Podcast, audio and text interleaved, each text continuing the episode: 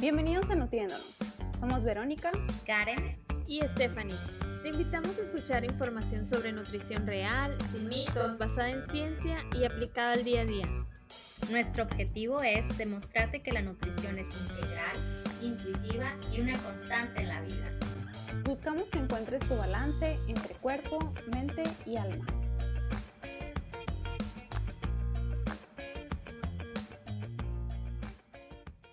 Bienvenidos a otro episodio de Nutriéndonos Podcast. En esta ocasión tengo dos invitadas muy especiales. Ellas son Ana Guadalupe Flores y Fernanda Orozco. Eh, Fernanda es mi hermana y, y Ana es su mejor amiga. Y están aquí para contarnos un poquito de lo que fue la experiencia de su embarazo y de su parto. Dos mujeres químicas egresadas de la Universidad de Sonora, mujeres mexicanas y mamás. Bienvenidas. Gracias. Gracias. Bueno, quisiera que compartieran un poquito de lo que fue su amistad. Primero, cómo se conocieron para que la gente las conozca. Nos conocemos desde el 2010, desde el 2008, perdón. Y fue en la universidad, empezamos yendo al mismo salón, las mismas clases, los mismos laboratorios y Fer quedó en un grupo de laboratorio conmigo y era muy chistoso porque yo pensé que era muy inteligente. Era muy mandona. Tenía una voz clásica de sonorense. Parecía que estaba enojada siempre. Ah, sí, hay que mencionar que Lupita, como yo le digo Lupita, con mucho cariño, es de Baja California. Bueno, entonces empezó a su amistad en la universidad, después cada una volvió a sus respectivas ciudades, se casaron, ¿no? Las dos, siguieron siendo amigas. Y entonces, ¿cómo se enteran que están embarazadas? En mi caso eh, fue un, un, embarazo pues planeado, buscado por antecedentes médicos míos. Tuve un proceso de dos años para poder embarazarme. En ese proceso nos dimos cuenta de muchas cosas relacionadas con la biología de la reproducción, en mi caso, en mi persona. Entonces tuvimos que, mi esposo y yo tuvimos que llevar un tratamiento para poder embarazarnos. Realmente decidimos tratar de embarazarnos porque pues no sabíamos cuánto tiempo nos iba a llevar el, el poder lograrlo o si realmente se iba a poder dar o no. Entonces, en resumidas cuentas, pues dimos con un muy buen médico, el doctor Sairi Santos, biólogo en la reproducción. Realmente fue un plazo muy corto en el que yo quedé embarazada. Relativamente fueron dos tratamientos a los cuales yo me sometí. Yo, según yo, guardaba las agujas de las las jeringuitas para hacer ya después una foto con todas las agujas Ah, que iba a sí, utilizar y al final Sí terminé, terminé tirándolas porque pues nomás eran bien poquitas, ¿no? Entonces, Do- dos en la foto. eran dos. Pero que, pero que, qué bendición o qué suerte de que no tuviste que Así. ah, pasar por más agujas como otras Sí, mujeres, ¿no? Que han pasado exacto. por este proceso por muchos años y por mucho, por mucho tiempo. Yo me doy cuenta que estoy embarazada exactamente a las dos semanas de que estaba embarazada. Inclusive pues todavía estábamos, en, estam- bueno, todavía estamos, ¿no? Pero estaba más todavía lo de la pandemia. A mí me vacunaron en ese inter en el que salí embarazada, el miedo de que, ay, si me pongo la otra, no me pongo la otra. Entonces, y pues hasta ahí es mi historia. Pues no, mi historia es un poquito diferente. Sí empezamos eh, mi esposo y yo a, pues como a platicarlo de que, ah, sí, estaría padre. Y nuestro plan era, ah, sí, para el 2023 estar embarazados. Entonces le dije como que, ¿sabes qué? Hay que empezarnos como, siempre nos hemos cuidado y tenemos una vida pues saludable en lo que cabe, tratamos de hacer ejercicio, cuidarnos, comer bien. Entonces empezamos a suplementarnos pues para cualquier cosita que si pasaba o no pasaba, pero nos estábamos cuidando de hecho. Entonces cuando salí embarazada fue un completo shock para mí porque no, para, no me lo esperaba para nada, absolutamente nada. Y todavía me aguanté la noticia para dársela a él como yo creo que un mes entero, porque ni yo me la creía. ¿Y qué método de anticonceptivo estabas utilizando? Pues tenía el DIU, pero a principios del año pasado lo quitaron porque creo que se había incrustado o algo así y ya fue la, la doctora me dijo, ¿sabes qué? Te lo tienes que quitar. Y estábamos utilizando pues condón normal, Ajá. pero entonces no son 100% efectivos. ya, el, el 1% de probabilidad. El 1% Ahí está. me tocó. Ahí está. qué padre, qué emoción. Y cuando le dijiste, ¿qué, qué dijo? Típico de que le das ahorita que se usa el regalito y todo, y él, él no captaba. O sea, le llegó un libro de voy a ser papá, él abrió el libro y fue de que, ah, qué bueno, para irnos preparando. Y yo, es neta, Sergio, no cantas. Y lo, Es que es igual de despistado que tú. Ajá, entonces de que, Sergio, estoy embarazada, o sea, ya sacó todo el merquetengue. Ah, ¿en serio? Y no me creía. Le enseñé la prueba y me decía, no, no, es de otra persona, te orinaron aquí. es que ya te conoce, ya te conoce Sí, cómo eres, Lupita. sabe que siempre ando haciendo bromas, entonces, como que él sabía de que, ah, sí, puede sacar pruebas, ah, porque tengo un laboratorio, entonces él sabe que puedo sacar Ah, muestras ok, sí, sí, es verdad. de donde sea. Ahora vamos a lo que fue el embarazo.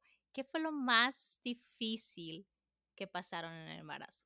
A ver, se va a reír, pero lo más difícil fue como que bajarle tres rayitas a todo lo que yo estaba acostumbrada a hacer. Del ejercicio, de, no sé, de todo, de que, del trabajo, de andar a las carreras siempre fue como de que no podía, o sea, no me daba la vida, no me daba el tiempo, no me daba nada. Y otra cosa de cómo ves tu cuerpo cambiar y que no te queda la ropa y no, ay, te da un montón de coraje de que, pues no sé, al principio yo no tenía ropa de embarazo ni nada, pues y ahí andaba haciendo malabares con lo que todavía me quedaba. Y luego del típico, yo no sabía, la verdad, yo decía, qué ridículas esas mamás de que dicen del mommy's brain, de que se les olvida todo y de repente acá me daban unas lagunas mentales bien cañonas que yo decía, ¿qué? Así, o que decía, ah, sí voy a hacer esto, esto, ah, y no sabía ni lo que estaba hablando, ya no, no coordinaba mi mente, mi boca, nada. Como empiezas a desconocer lo que es tu cuerpo, ¿no? Todos los cambios que vienen, físicos, mentales. ¿Y tú, Fernanda? Yo también hacía ejercicio no tan revolucionado como el de mi amiga. Siempre he sido un poco más, más flojilla para hacer ejercicio que Lupita. Digo, nuestra vida a veces es igual de revolucionada. Para las dos somos muy hiperactivas, nos gusta hacer muchas cosas al mismo tiempo. Pero no sé, cuando yo me doy cuenta que estoy embarazada, a mí me llega un cambio de, me llega un ascenso, pero me llega en otra ciudad de donde yo estaba originalmente. Entonces me llega a Nogales, una ciudad donde no conozco a nadie, donde tengo que llegar a una casa donde vivo con otras personas, porque pues mi esposo le habían dado un trabajo en México. Total que yo pasé un embarazo, pues se puede decir así, un embarazo solitario. Se, en ese aspecto fue una parte muy importante sentimentalmente porque pues yo no tenía amigos ahí en esa ciudad, no conocía yo mucho de la ciudad, eh, embarazada, me daba miedo que me fuera a pasar algo, que no estuviera nadie. Pues mi vida cambió en mi embarazo. Eh, sí me sentía apoyada tanto por mi familia, por mi esposo, por todo lo que estaba sucediendo, pero sí fue un embarazo un poco solitario. Y sí me pasaba que se me olvidaban las cosas porque cuando estaba trabajando decía, ay, ahorita voy a ir a hacer un, un voy a ir a poner el urocultivo. Y dejaba las placas ahí como dos horas calentándose porque se me olvidaba. Y todo el mundo, oye, Fer, ¿y el urocultivo? Y yo, voy a hacerlo. y salía corriendo. Y qué importante, ¿no? Lo que es la tribu, tener siempre tus- tu, tu ayuda de tu familia, de tus amigas, eh, es sentirse pues apoyado, igual como fue para Fernanda estar lejos, para, para, para Lupita estar en su casa con sus amigos, su familia, compartir las noticias de estar embarazada, que se sientan felices por ti, ¿no? Qué importante. Bueno, entonces ahora quisiera que me contaran cómo fue la decisión o, o cómo se les dio la noticia a las dos que iba a ser cesárea su parto. Para Fernanda, sabemos que ha habido complicaciones de salud anteriormente, como ya nos estaba contando, y, y para Lupita, para ti, ¿cómo fue, cómo fue esta noticia o cómo, en qué momento te dijeron que iba a ser cesárea? ¿Era la expectativa de tu parto que tenías o cuál era tu expectativa? La verdad, no. Yo estaba preparada para un parto natural, me estaba preparando. De hecho, hice un curso En agua, en línea, bañera. eh, de Mommy's Place en Hermosillo, que lo super recomiendo. ¿Qué? Yo y mi marido estábamos de que súper listos para las posiciones, para todo, investigando cualquier cosita, comprando, porque vivimos en un pueblo muy chiquito, entonces muchas veces no tenemos los, pues no había dulas aquí, entonces yo quería como que dula y contratamos dula en línea y que latina y que mil cosas, ¿no? Ajá.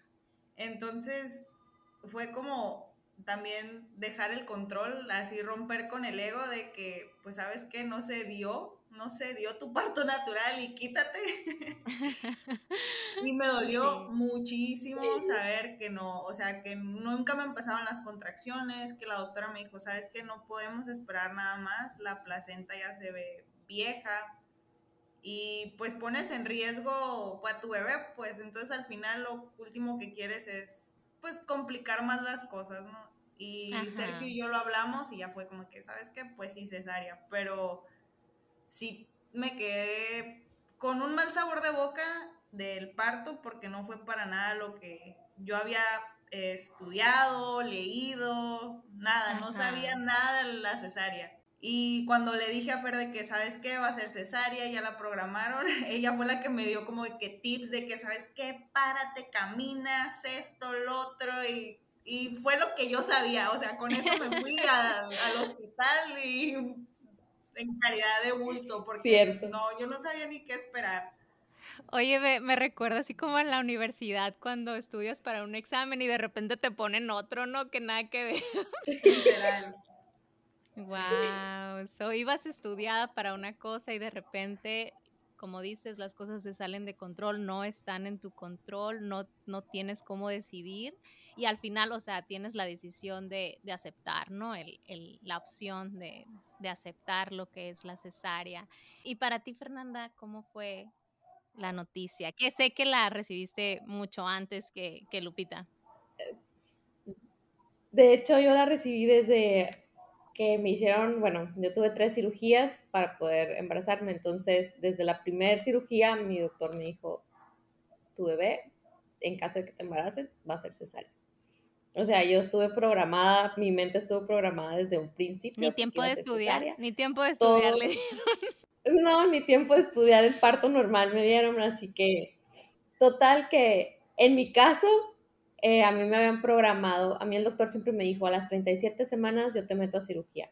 No, en la semana 36 yo fui a que me programaran y me dijo, ¿sabes qué? Me dijo, te voy a dar una semana más, te veo súper bien, súper tranquila, el bebé está muy bien, todo va muy bien, tu cicatriz va muy excelentemente bien, la placenta está bien acomodada en una parte donde no está la cicatriz. La cicatriz tal era por una cirugía previa, ¿no? Por una cirugía anterior de miomatosis. Entonces me dijo yo, no te voy a programar hasta la semana 38. Y yo, ok, muy bien. Te voy a programar para el día 26 de octubre. Perfecto. Fui, hice mi, fui, hice mi cita para la sesión de fotos con mi panza el día 20 de octubre. El 18 me levanté y sentía así como que contracciones, pero yo dije, ah, son contracciones de bronchitis. Bien sabionda, bien sábelo todo.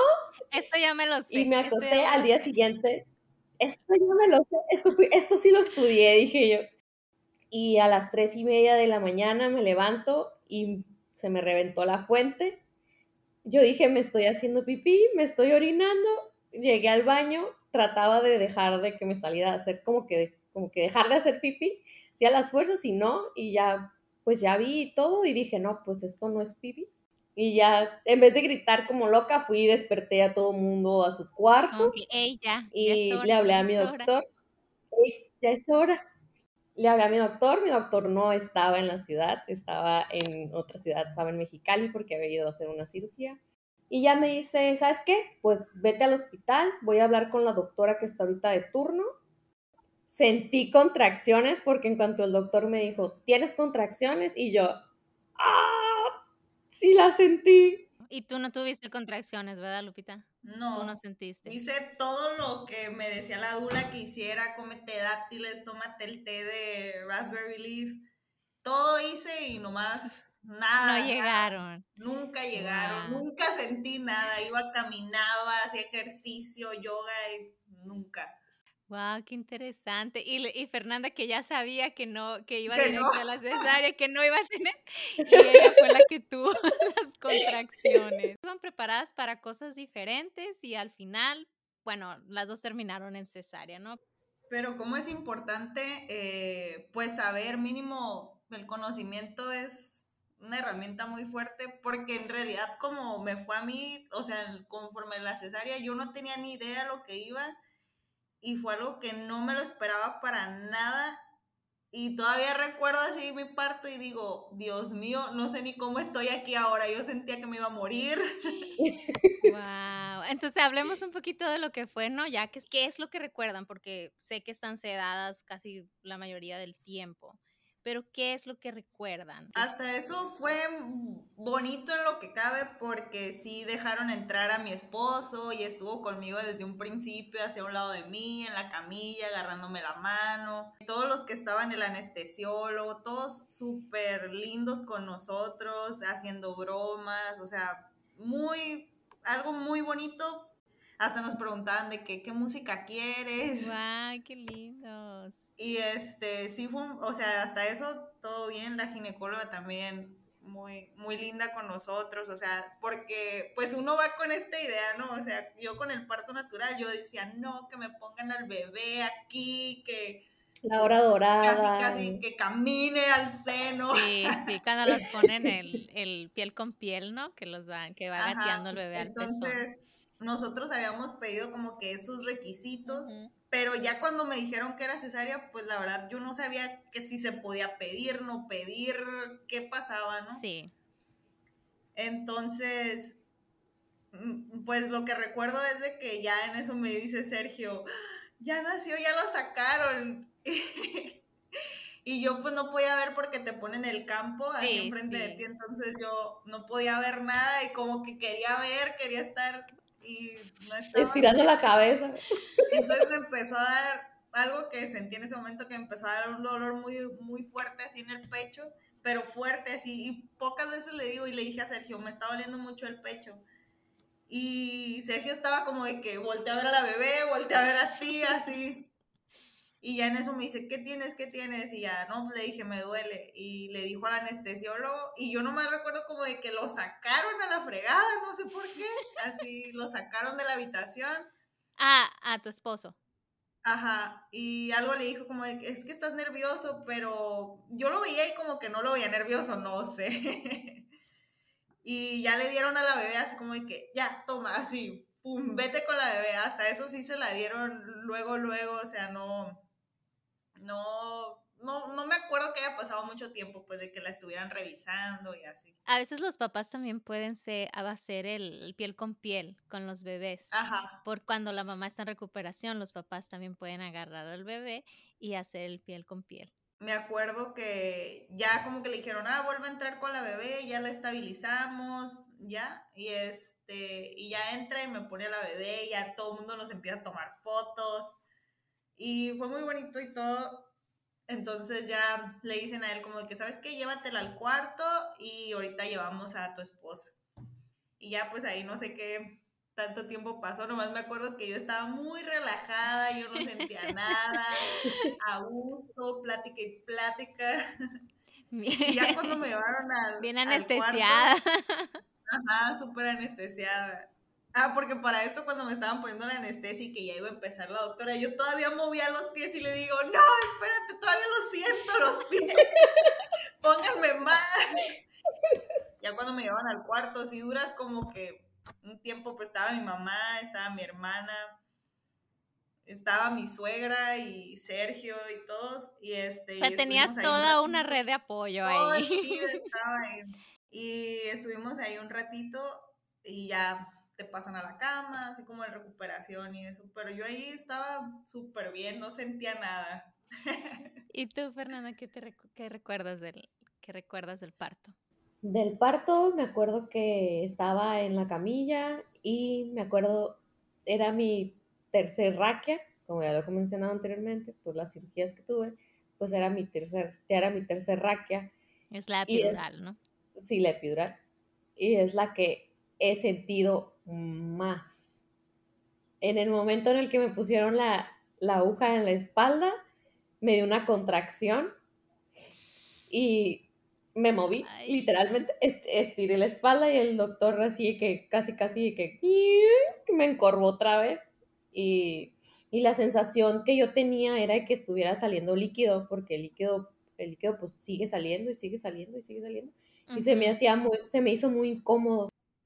Ya después de eso, ya me pasaron a, ya me pusieron todo el campo. En mi caso, yo quería que estuviera mi esposo conmigo adentro del quirófano, pero como no fue en la fecha que yo ten- que me tenían programada en un hospital particular, pues tuvo que nacer en un hospital de, de la institución donde yo trabajo, del Seguro Social, y pues ahí pues no te permiten que entre nadie contigo, o sea, estás solo. Mm, ok, Estás sí. tú sola dentro del quirófano. Yo escuché cuando me estaban acomodando y que me estaban, que te ponen la sonda y que te ponen, que te empiezan a revisar, te hacen un tacto y yo escuché que una de las doctoras, la ginecóloga precisamente, Ujú. dijo, trae poco meconio.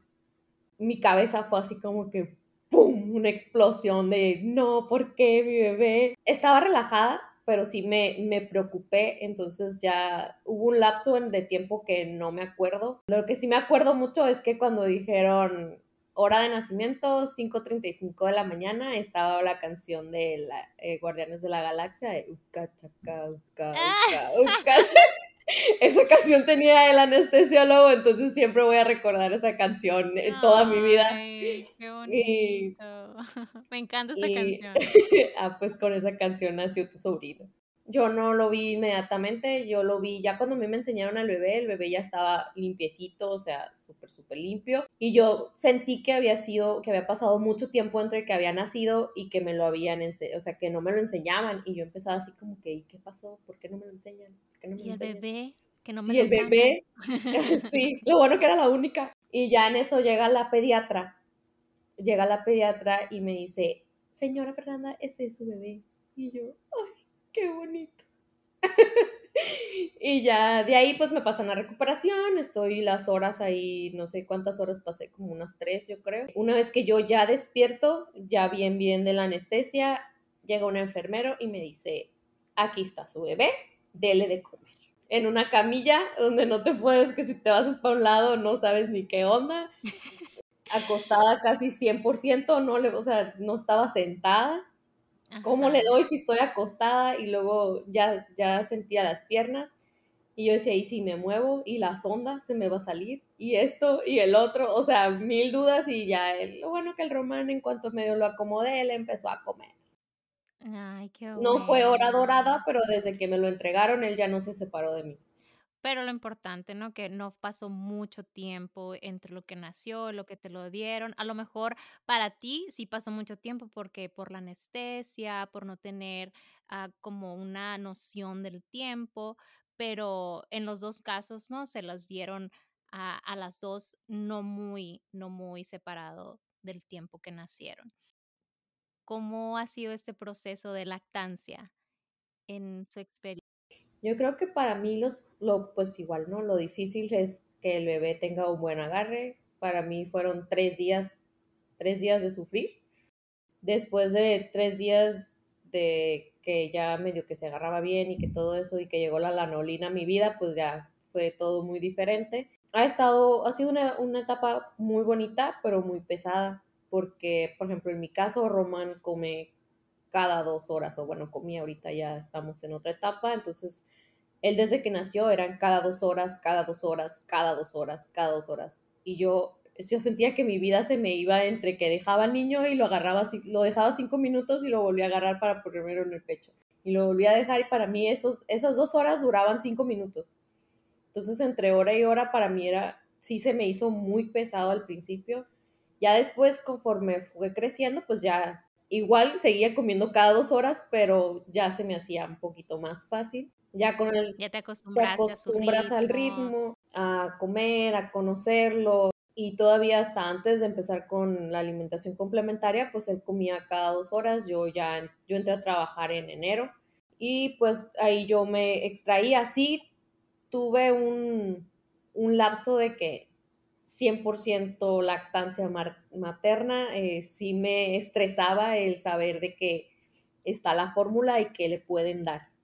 O sea, que sabía que mi esposo de repente iba a decir, ah, ¿sabes qué? Pues ni modo, fórmula. Y yo sí me ponía así como que medio de pelos así, pero ya después, eh, ahorita ya estoy en otra etapa un poco más relajada, ya hasta yo a veces digo, ah, bueno, trato de tener mi banco, ahorita estoy de vacaciones, entonces aumenté mi banquito de leche y la importancia, ¿no? De dejar el, el desde que dijo uh, Lupita desde el principio, dejar el control, pues porque hay veces que no vas a poder estar ahí y el niño tiene que comer.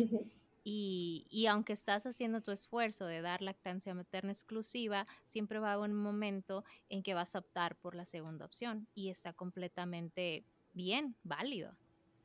Y para ti, Lupita, ¿cómo fue esta, esta etapa de lactancia? soy muy flexible en ese, en ese aspecto. Yo desde un principio, pues sí, me, me, pusieron al niño, luego, a la niña, perdón, luego, luego.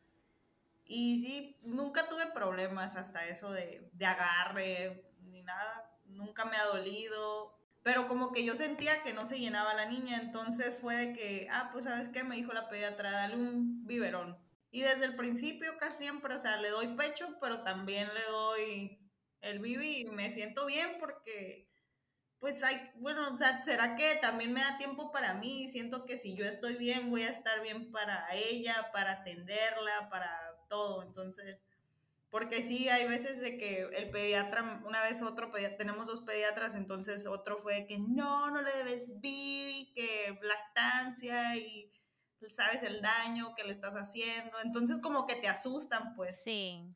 Y sí traté de darle pecho, pero no, no tengo ni la paciencia, ni el tiempo, ni nada para estar completamente de lleno, así como Fer, que la neta es algo que admiro mucho, pero ya cuando tienes como que el negocio y que no te sabes que no te van a dar como pues toda la incapacidad como yo hubiera querido y tener el tiempo que yo hubiera querido, entonces era de que sabes que pues dale un vivir. Es diferente, pues cada situación y siempre hay que tomar en cuenta que vas a trabajar con tus necesidades y con las necesidades de tu bebé y el bebé no se va a quedar sin comer.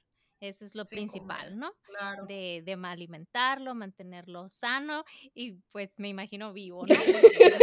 lo principal, principal cosa es tenerlo tenerlo vivo, mantenerlo vivo. Y algo muy bonito que pasa, yo creo que a Fer también le pasó exactamente, el, bueno, no exactamente, pero más o menos lo mismo, fue de que pues sales de la cesárea y, o sea, es una cirugía, entonces yo no tenía ni idea porque yo veía todas las influencers que salían súper sonrientes de que, ah, sí, y nomás se te pasa la anestesia y es, Dios mío, me voy a morir, así, literal, yo pensaba así, y le decía a Sergio todas las noches, yo creo que me voy a morir. Y lo empiezo a recordar así de que otras personas que en realidad me habían contado de la cesárea, así de que, ¿sabes qué? Es que a mí me pusieron un DREM porque estaba no sé qué, y yo así como que súper asustada, y se, sientes tantas cosas muy raras que yo decía, ¿no? Yo creo, nadie me había platicado de esto, entonces si ellas no lo sentían, eh, yo me sentía. Y luego le pregunta a la Fer y la Fer le dice, no, a mí no me dolió. Ajá, entonces pues que, Dios mío, porque me decía la Fer, no, tú camina, y yo, pues sí camino y todo me duele, y así duré varios días, y lo bonito de eso, o sea, a pesar de todo el dolor que tienes, es de que, bueno, yo veía, vi a Sergio cómo era con la niña, porque pues él se hizo cargo, literal, así de que la bañaba, él le cambiaba, él separaba todo y nos atendía a las dos, haz de cuenta que tenía dos inválidas ahí y era de que ah, mi amor por él fue así grandísimo porque yo lo veía y luego veía a mi mamá y a mi hermana y todos ayudando y fue muy bonito, o sea, sentir de que no estás sola, pues de que te están apoyando. Sientes más apoyo, siento yo que sientes más apoyo cuando, porque te ven. Mira, me, me dieron ganas de llorar cuando dijiste eso. No desvalida, pero sí vulnerable, estás un poco más vulnerable porque tienes una herida, te tienes que cuidar, te tienen que ayudar, no te puedes levantar tan rápido, tiene que ser todo, es un proceso un poco más lento que el de un parto, me imagino.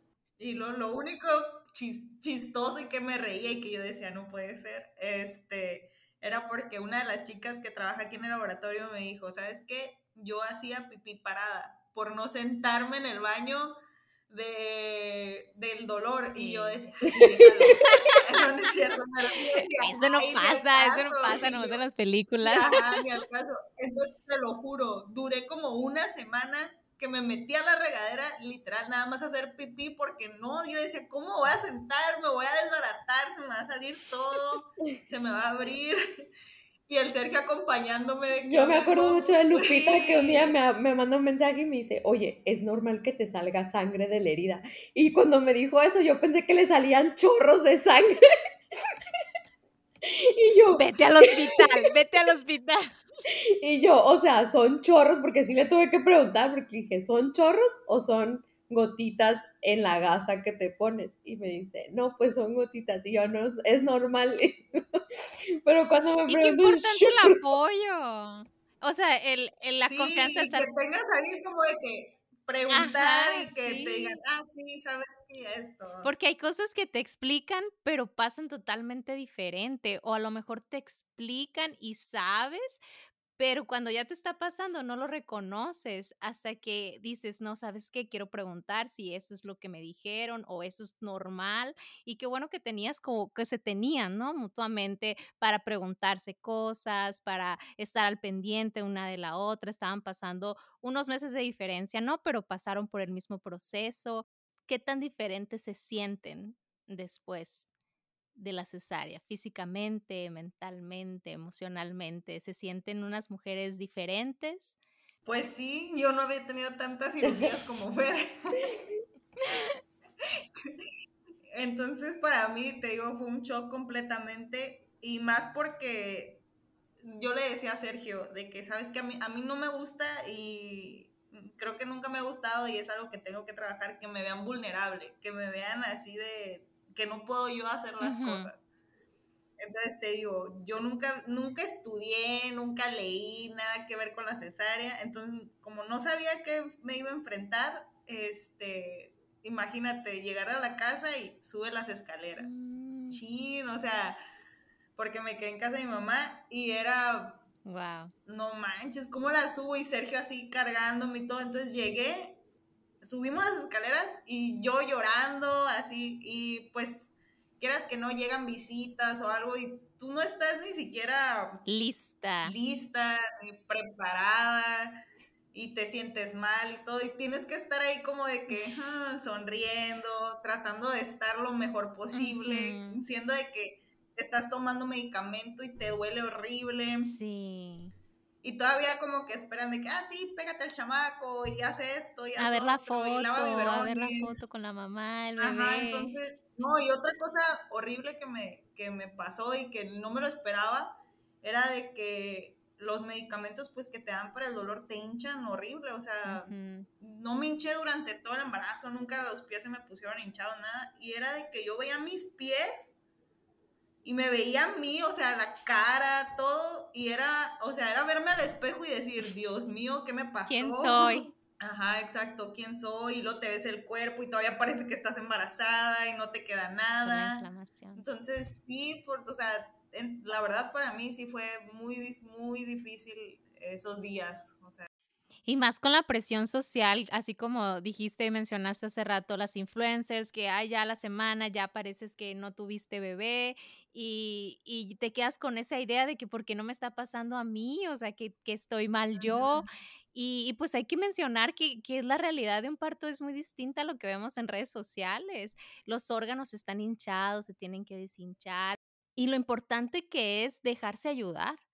También tiene mucho que ver lo que es la supervivencia, ¿no? Quieres estar bien para tu bebé, tienes todas estas emociones, toda esta adrenalina de, de, estar bien, porque quieres estar bien en ese momento, me imagino, para ti, para tu bebé. Muchas veces te gana la impotencia de que, por decir, no puedes ni cambiarle el pañal al niño porque pararte o sentarte, la fuerza sabrá, es horrible, así de que, ay.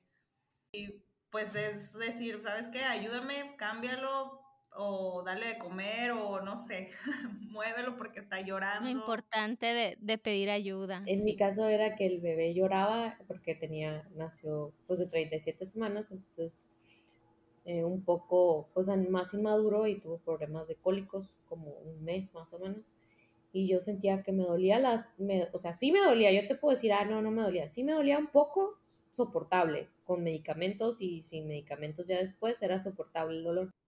Pero había un momento en la noche, que era la hora de la bruja, que lloraba y lloraba y lloraba y yo sentía que la espalda, yo lo, lo, lo arrullaba y lo arrullaba y el bebé estaba en un grito y la espalda sentía que se me iba, se me iba a partir en dos y aparte la cesárea, o sea, eran dos dolores al mismo tiempo. Sí, es así como que dices, ¿a qué horas va a pasar? ¿A qué horas va a dejar de llorar? ¿A qué horas me voy a poder acostar para que se me quite el dolor de, de espalda? Y deja tú, no nomás es acostarte, es acostarte de una manera en la que te sientas cómoda para que no te vayas a lastimar o que te sientas, que te sientas bien, pues que te sientas a gusto y sientas que vas a poder descansar, porque muchas veces lo, te puedes estar acostada pero no descansas. Y luego por decir yo no sabía y eso me enteré ya después que había pasado casi todo. De que hasta a mí me dijeron nada más como que no te agaches, pero muchas veces sí me agaché y yo decía, bueno, sí me puedo agachar poquito y así, y luego ya pues cuando empiezas a ver videos, empiezas a ver otra gente platicando, porque sí, eso sí, vi muchos videos de recuperación de cesárea y todo, y que dicen, ¿sabes qué? No te agaches, o sea, no te agaches para no, y yo, ching, ya me agaché. Ya me todo". agaché, ya me salió mal eso. O de que al pararte de la cama, que era como pararte del, como sentarte de lado para no agravar la diástasis, es, nada de eso yo tenía idea y ya lo había hecho. Yo dije, ching, ya me fregué el abdomen. Ay, no. Fernanda, y para ti, ¿cómo impactó, no? El- los cambios físicos, emocionales en tu caso. Pues eh, físicos, eh, sí, pues como toda mujer, ¿no? Igual la, la, el querer sentirte y regresar a la normalidad, pues no es así como que va a ser de buenas a primeras, o sea, tienes todo, como dicen, todo es un proceso. En cuestión de cicatriz, pues yo ya tenía una cicatriz como cesárea, entonces yo ya estaba como que más, ya la quería, pues, por así decirlo Ya más famili- familiarizada. con la- familiarizada con la cicatriz, eh, pero la cicatriz anterior, pues yo no tenía bebé, fue una cirugía donde mi abdomen pues no creció, entonces era una cicatriz muchísimo más pequeña y más tenue. En esta cicatriz ya se ve un poquito más y más grande, o sea, no es tan pequeña, sí se ve, no me molesta, no me produce ningún, ningún malestar, ni, ni nada que yo diga, ay, no, no me gusta, pues no, ni modo, o sea, yo ya tenía una total, esta la quiero más porque de aquí salió mi hijo, así que, pues ni modo a quererla. Sí, la verdad ese tema es alguien de admirar porque siempre se acepta y es la que típica que se ve al espejo y se chulea y todo. Y ya de, de cuestión física, pues he ido tomando las cosas con calma. Yo no soy tan revolucionada como digo, sí soy revolucionada, pero en el aspecto de hacer ejercicio sí a veces me cuesta un poquito más. Entonces sí he tomado, sí, el- hubo un tiempo en el que sí dije, ya, ya voy a empezar. Y de hecho empecé, pero después me dijeron, el doctor no te ha dado de alta. Entonces lo dejé y ya no lo he agarrado, para ser sincera. Ya me dieron de alta, pero no he retomado. Pero ya me dieron de alta, pero Ándale. todavía no empiezo No, otra y vez. aparte debe ser difícil para ti, Fer, de que estás dando, como dices, cada dos horas, entonces como que el tiempo, la ventana de tiempo que tienes es muy Sí, corta. ahorita ya es un poco más larga, gracias Ah, a Dios, sí. porque ya come, pero, pero sí, sí, el, el, en tu caso, por ejemplo, tú trabajas, pero traes tu laboratorio, tú dices, tú mandas, tú haces, tú puedes ordenar algo, tú puedes, en mi caso yo tengo que ir a trabajar y tengo que checar esa hora y tengo que salir a la hora que, que me toca, y ahorita sí estoy disfrutando mis últimos, voy a empezar a disfrutar mis últimos días de, el horario de lactancia me reduce en una hora a mi, o- a mi jornada laboral normal, pero ya a partir de junio voy a salir a las nueve y media, de la, voy a entrar a las 2 de la tarde, voy a salir a las nueve y media de la noche y voy a llegar a mi casa a las 10, entonces es prácticamente toda la tarde sin ver a mi hijo y sí me, sí me pega en lo emocional un poco. Ay, me dicen, me están contando y yo no sé qué haría, yo me pongo a pensar No, es que sí. en la tarde tres horas dormida. Sí, de hecho yo, yo, yo dormía siesta siempre, ahora es de que duermo siesta, pero 15 minutos, o sea, o algo así, porque, o a veces. Y te sabe a gloria, ¿no? No, y en la noche, la neta, 15 la niña, es- yo creo que ya depende de cada bebé, pero por decir la noche sí se acuesta como a las 11, pero no se para hasta las 5 o 6 de la mañana, entonces Mm, súper a gusto. ok, sí, so, duerme, duerme en la sí, noche. duerme súper corrido. Ay, qué padre.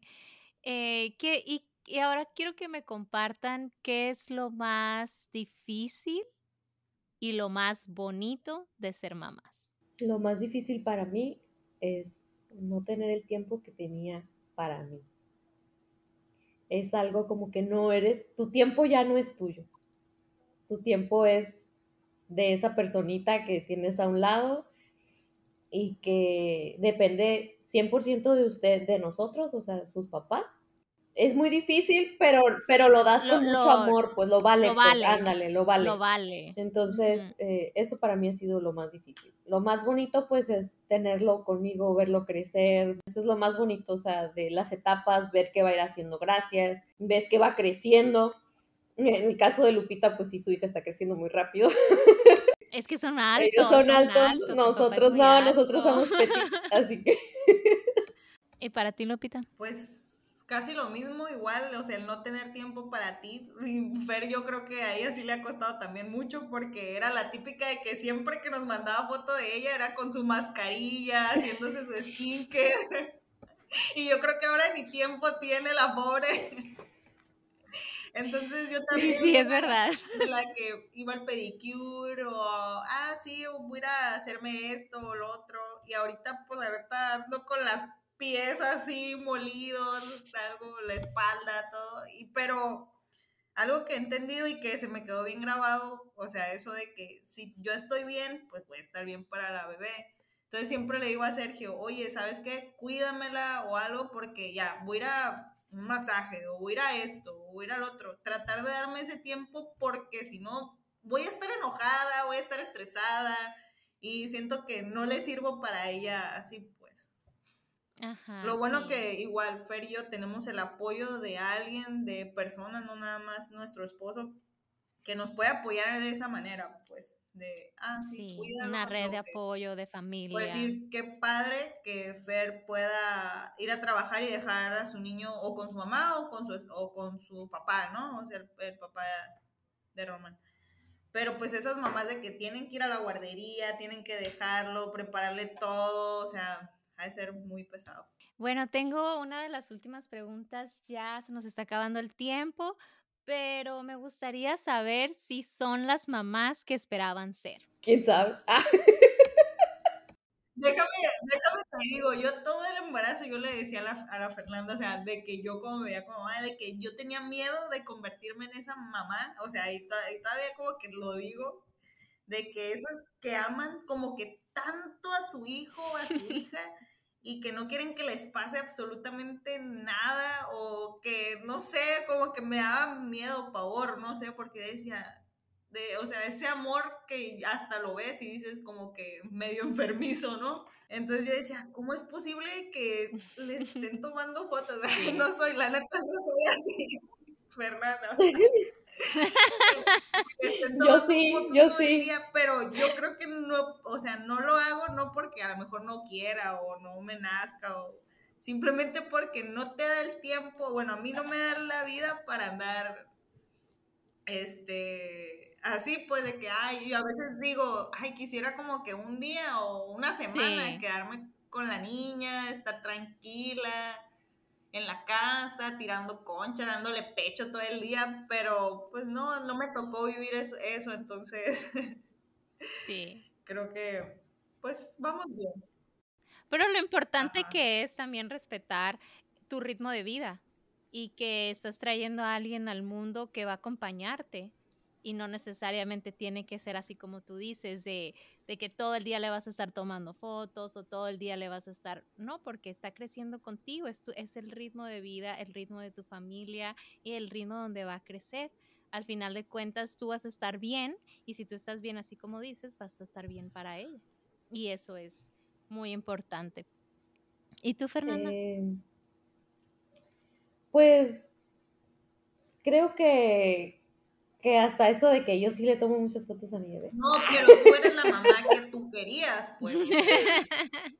creo que estoy, creo que soy una mamá funcional, mi bebé está creciendo, sano. Con que no se muera estamos eh, bien. Aunque sobreviva. Este eh, sí, sí, a veces trato de, de, evitar ciertas cosas como de que, ah, enojarme por cosas, eh, no sé, antes, por ejemplo, como les mencionaba hace rato, de que, ay, no, fórmula, no, esto, y trato de relajarme un poco, pero sí eh, trato de ser una mamá responsable, no andar dejando al chamaco ahí con cualquier persona, o sea, sí lo cuida mi tribu. Eh, creo que sí, o sea, me, me esfuerzo todos los días y todos los días me levanto y le digo a Diosito, a ver, Diosito, dame paciencia, dame la fuerza y dame la energía que necesito tener para poder seguir teniendo a mi bebé y que sea un bebé, que crezca un bebé sano y que sea un bebé feliz. Bueno, como última pregunta, ya nomás sería cerrar el episodio con, con un consejo que les gustaría darle a las mamás principalmente a las mamás primerizas y que van a pasar por una cesárea o que ya están en ese proceso de la recuperación de una cesárea. ¿Qué consejo les hubiera gustado que les dieran a ustedes? Tómense ablandadores de heces. sí, sí la he escuchado antes. Muy importante, muy importante consejo tómalo en cuenta porque no es la primera vez que se comparte. No, y luego este, lo que tú decías, pues no tener como vergüenza o para pedir ayuda, para decir, sabes que no puedo, ayúdenme, eso más que nada mucha paciencia y tómense su tiempo porque es un proceso que no es de un día ni de una semana, o sea, es un proceso largo. los primeros días de recuperación pues son los más importantes y como dices, o sea, es importante decir, necesito ayuda, necesito que hagas esto por mí y pues sobre todo saber identificar quiénes son tu, tu, tu tribu, tu red de apoyo. Y no se gachen. Y no se agachen, muy importante, no se agachen.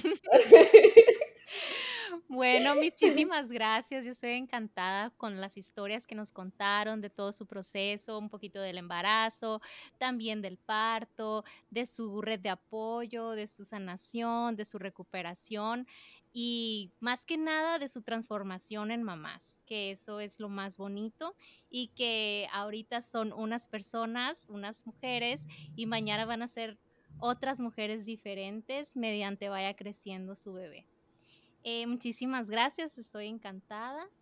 Les mando un abrazote muy fuerte. Yo espero verlas pronto en persona y poder seguir platicando y que me cuenten el desenlace después de los meses y todas las transiciones que, que van a tener como madres. Y muy importante, quieran mucho a sus bebés y quiéranse mucho a ustedes para que ellos estén bien. Gracias, Karen. Gracias. Nutriéndonos Podcast brinda información basada en evidencia científica sobre nutrición y temas de salud. Las recomendaciones aquí mencionadas no sustituyen una consulta médica, nutricional o con cualquier profesional de la salud. Busca siempre orientación con una consulta personalizada. Esperamos hayas disfrutado de este episodio tanto como nosotras. Gracias por escucharnos. Te esperamos el siguiente lunes con un tema nuevo.